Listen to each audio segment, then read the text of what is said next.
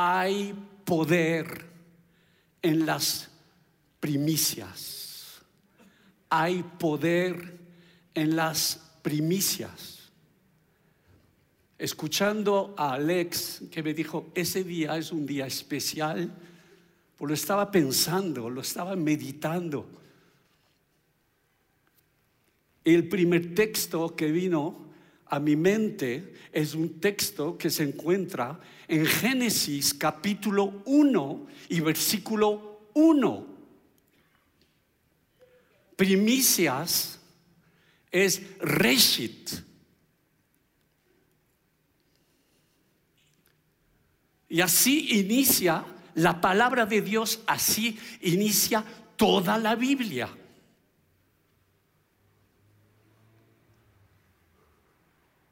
Bereshit bara Elohim.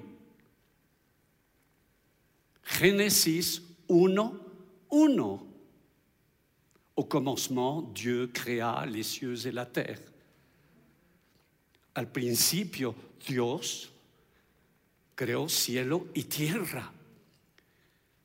En la primera, en el primer versículo de la Biblia se encuentra primicias. Ahora entiende, hay poder en las primicias al inicio. Así que tres puntos. Hay tres verdades escondidas. La primera, Reshit, Bereshit, nos habla en hebreo, nos habla el primer fruto de una empresa, el inicio el primero. Segundo,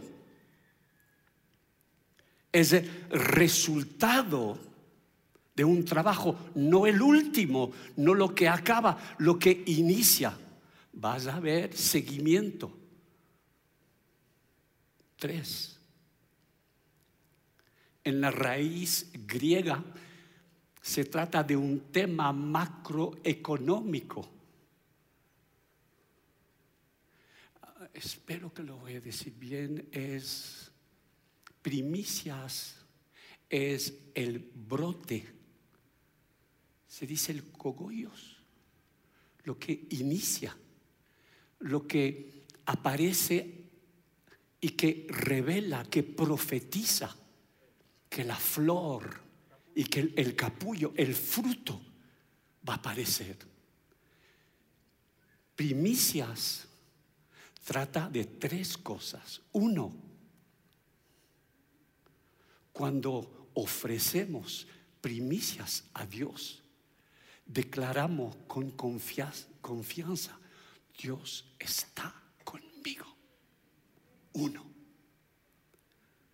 Dios está conmigo y me confío en Él. Lo mejor lo mejor de mi rebaño, lo mejor de mi cosecha, lo que inicia, estoy profetizando un resultado mayor que anuncia, como Pablo lo escribe, la masa.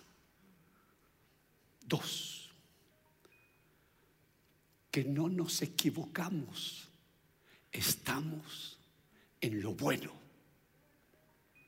no nos equivocamos, estamos en lo bueno. Tres, Dios está iniciando en mi vida.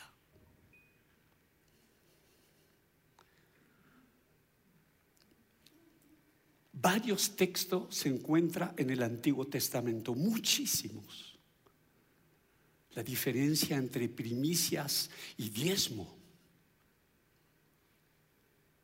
Pero me llevé un texto del Nuevo Testamento.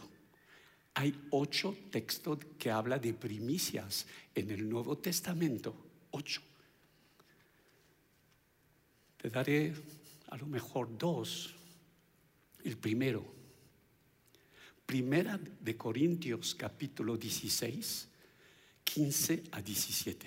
Hermanos, ya sabéis que la familia de Estefanas es la primicias, de Acaya y que ellos se han dedicado al servicio de los santos. Os ruego que os sujetéis a personas como ellos y a todos los que ayudan y trabajan. Primicias. De hecho, un día, un pastor hizo una misión en el inicio del siglo XIX en un lugar perdido de Estados Unidos, a donde había muchos indios. Era una misión de evangelización. Ese día era día de ofrenda.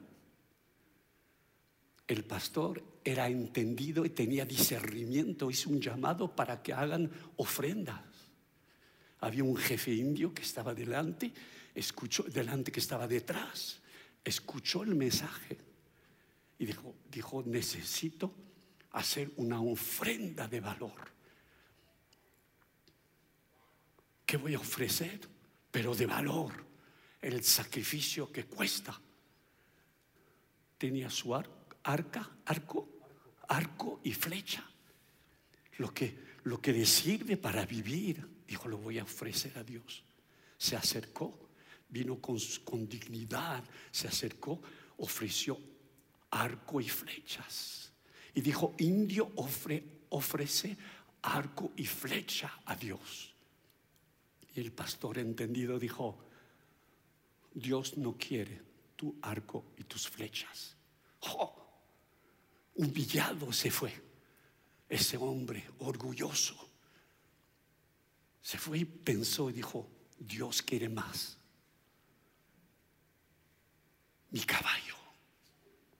Salió, buscó el caballo, entró en el, lugar con su caballo y dijo, indio ofrece su caballo a Dios. El pastor que tenía olfato de perro dijo, Dios no quiere tu caballo. Uh, estaba enfadado.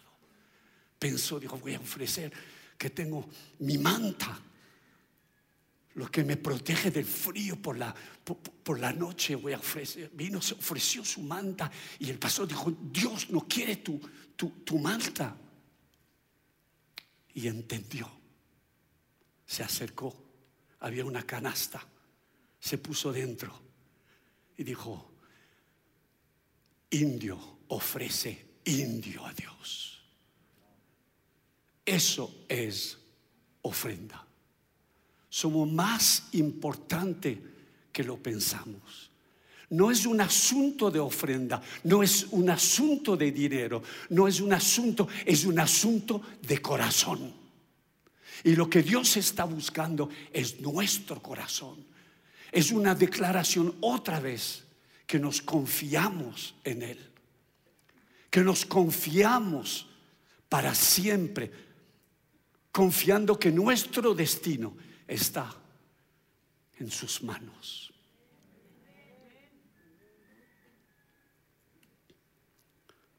Cuatro pensamientos sobre el tema. Uno, Dios tiene método. Con poco hace mucho. Con poco hace mucho. Con nada creó. La palabra hebrea, nada, con trabajar con nada es vara. Los músicos que son creadores usan una guitarra, usan una batería, usan un piano para transformar lo que tienen. El escultor usa tierra, mármol, pero Dios no necesita nada. Con nada o con muy poco, Dios cumple milagros. Cinco panes y dos peces. Con una pequeñita piedra. David derribó a Goliat. No necesita mucho el avivamiento mundial se inició con once hombres. Primera de Samuel capítulo 17 versículo 50. Así venció David al filisteo con onda y piedra e hirió al filisteo y lo mató sin tener espada en su mano.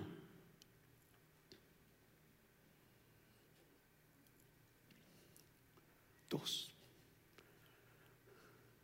Nada de lo que es grande fue grande al inicio. Y aunque veo aquí hombres, mujeres, tu vida se inició al principio, Reshit, al Bereshit, se inició con una semillita ultra, mega, hiper microscópica no tenía la cara en esos tiempos que tienes ahora, parecía un gusanito. Y que te estaba paseando, corriendo. Soy el vencedor, soy el campeón. Se inició con algo de muy pequeño. Nunca olvidemos que éramos bebé, unos bonitos bebé, rosa, gris, negro, verde, oscuro raro, extraño. Eso se llama el inicio, el principio. Para empezar, empezamos siempre como pequeños. Y soy uno de los testigos aquí, con algunos que están aquí, los veteranos, los cavernícolas, los prehistóricos, que se acuerdan después de esos salones tan grandes, esas pantallas. ¿Te acuerdas de los inicios? Los baños que estaban ahí, se escuchaban todo. Se olía todo. Era el inicio.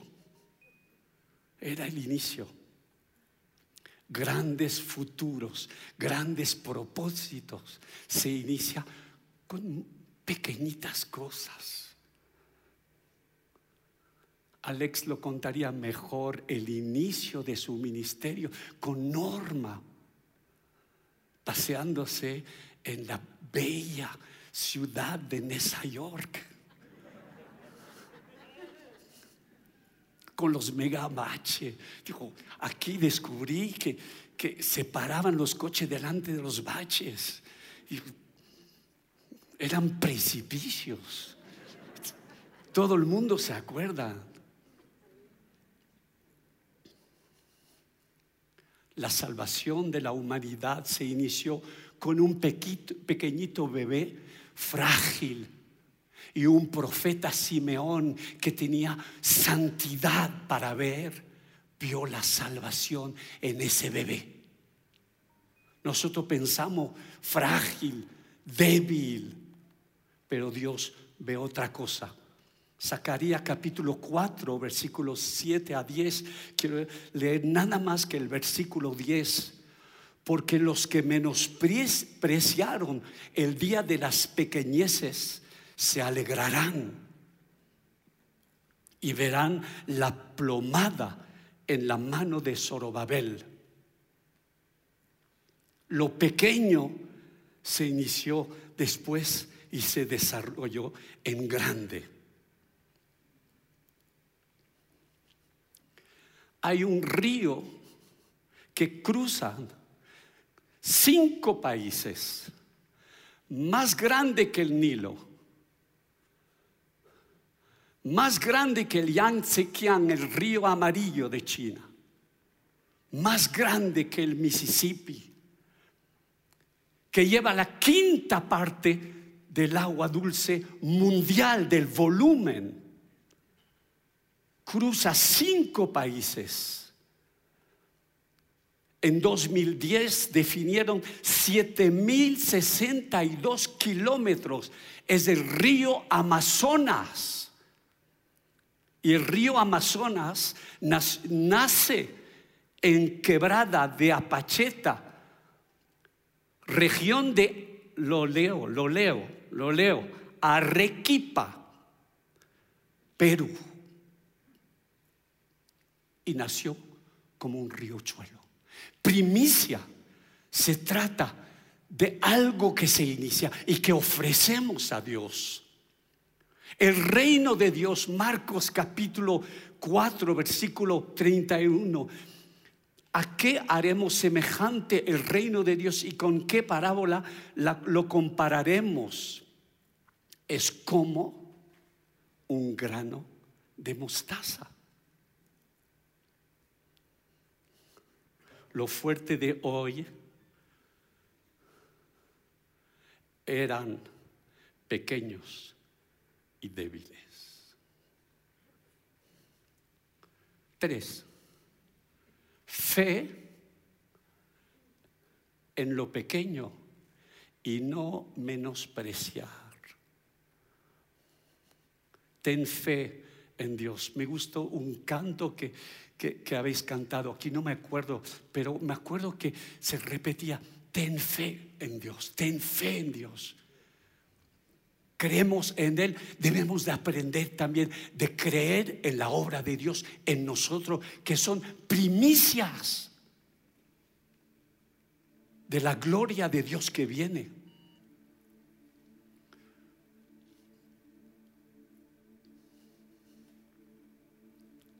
Hasta el final necesitamos tener fe en Él. Nehemías 4:2 y habló delante de sus hermanos y del ejército de Samaria y dijo, ¿qué hacen estos débiles judíos? Dios tiene en sus manos el tiempo y usa del tiempo.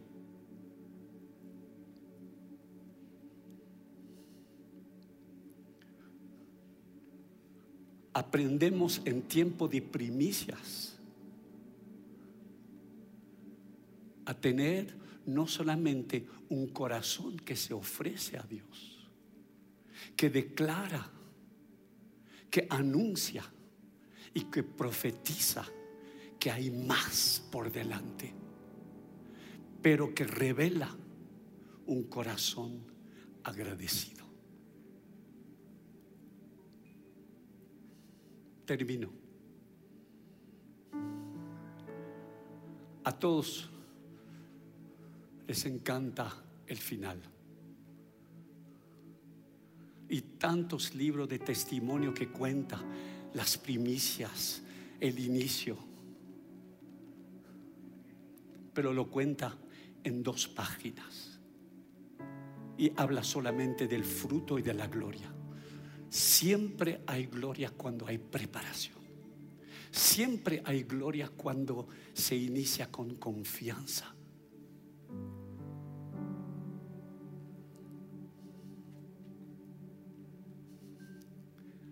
Qué equipo tan raro como los apóstoles.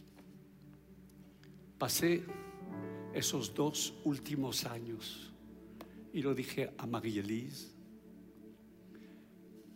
Esos dos últimos años me sentí como un ratoncito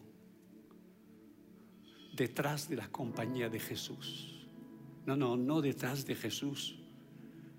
Detrás de Jesús que estaba andando y sus discípulos apóstoles estaban siguiendo y yo estaba detrás como, como un ratoncito escuchando lo que estaba pasando. Me quedé sorprendido del nivel de exigencia a sus apóstoles sin darle casa.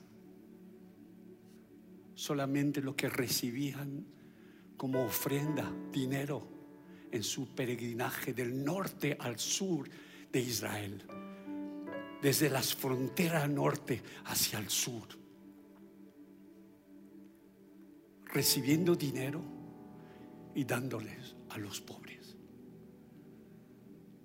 Escuché murmurando los apóstoles. Algunos pensaban que va a ser ministro de la gloria del reino de Dios. Y descubrí, descubrí que vivía una vida de dependencia. De eso se trata. Aunque Dios nos ha dado y nos ha dado y nos ha bendecido, siempre guardamos nuestro corazón en confianza, sin caer en trampa de pensar que ya todo está resuelto y el futuro ya, ya todo está resuelto y podemos ahora jubilarnos. No existe jubilamiento, retraite, solamente confiando en Él. Espíritu Santo, estoy tan agradecido por tu presencia aquí, tan agradecido por ese tiempo de primicias a donde venimos delante de ti y hacer otra vez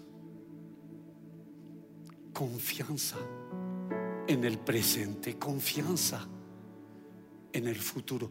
Abre nuestros ojos, los ojos de nuestro corazón, para ver tu gloria y tu visitación. Para ver que hay poder en las primicias porque tú tienes el poder.